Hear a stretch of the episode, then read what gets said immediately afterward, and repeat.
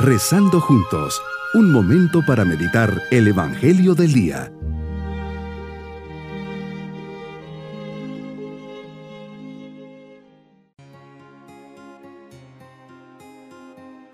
Les saludo en este día 5 de febrero, memoria de Santa Águeda.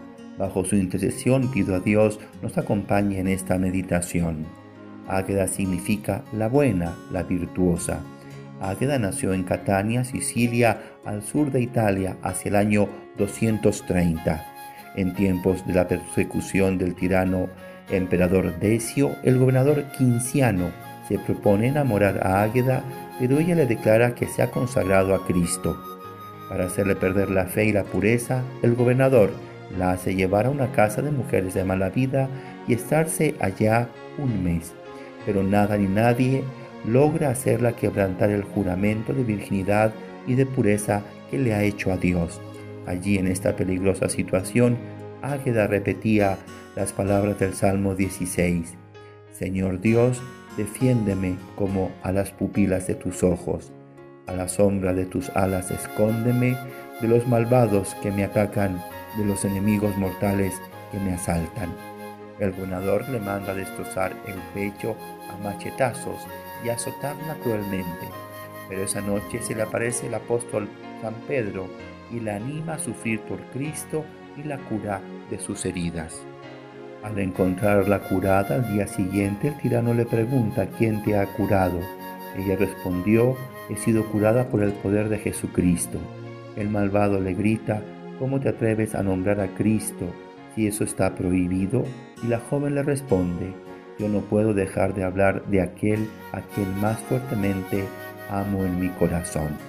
Entonces el perseguidor la mandó echar sobre llamas y brasas ardientes, y ella mientras se quemaba iba diciendo en su oración, Oh Señor, Creador mío, gracias porque desde la cuna me has protegido siempre. Gracias porque me has apartado del amor a lo mundano y lo que es malo y dañoso. Gracias por, la paciencia que me has concedido para sufrir.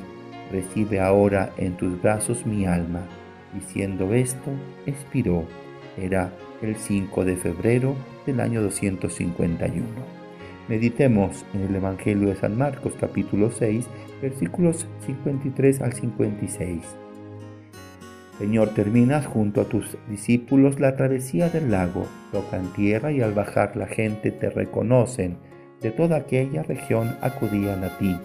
Te llevan de todas partes enfermos en camillas. Tienen la fe, la esperanza que tú los aliviarás de todos sus males. Tu mirada de amor se clava en el sufrimiento y dolor de todos ellos.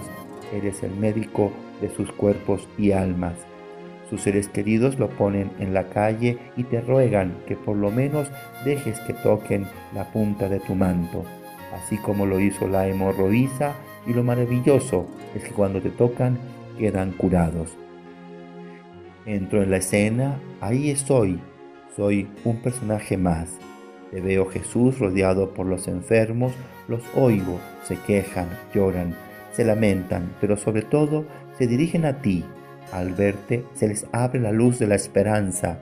Te veo, Señor, y no te cansas de hacer el bien, de mostrarte atento, cercano a las necesidades de aquellas personas, de corazón tan grande, lleno de ternura y compasión, sufres con ellos. Al verte, sí me inquieta pensar cuántas veces prefiero no enterarme de las necesidades de los demás y me cuestiono, en cuántas ocasiones he pasado al lado de los otros sin siquiera molestarme en mirarles con atención y benevolencia. Por el contrario, he pasado por enfrente de ellos haciéndome el desentendido, así como que no he visto nada. La medida de mi amor viene definida por tu comportamiento. Señor, ¿eres el modelo que siempre busco imitar? ¿Vivo como tú para hacer el bien a los demás? ¿Cuántas veces me excuso pensando que tengo buenas intenciones, pero ahí me quedo y nunca hago nada? Me llamas a crecer en el servicio, en la benedicencia, en la bondad. Qué oportunidad tan maravillosa me das para acoger en mi corazón a los demás como tú mismo acogías a todos aquellos que se acercaban a ti. Jesús, sabes que algunos que corren hacia ti te buscan por un interés, pero eso no te inquieta y no te lleva a rechazarlos, al contrario, sigues siendo compasivo y misericordioso, los amas y los atiendes curando sus necesidades. Muchas veces, Señor, yo también soy un poco interesado, por eso te pido perdón, pero te pido que yo pueda rectificar mi intención. Mi propósito en este día es salir al encuentro de las personas necesitadas, ayudarles, ofrecerles mi tiempo, mis manos para socorrerlas. Aprenderé de Jesús a ser compasivo y misericordioso. Mis queridos niños, Jesús nos enseña que después de descansar con sus discípulos, se dedicó a curar, sanar, consolar a muchos enfermitos. Él es compasivo y le conmueve ver sufrir a las personas. Por eso les dedica ese tiempo para sanarlas y estar con ellas y nos vamos con la bendición del Señor. Y la bendición de Dios Todopoderoso, Padre, Hijo y Espíritu Santo, descienda sobre todos nosotros. Bonito día.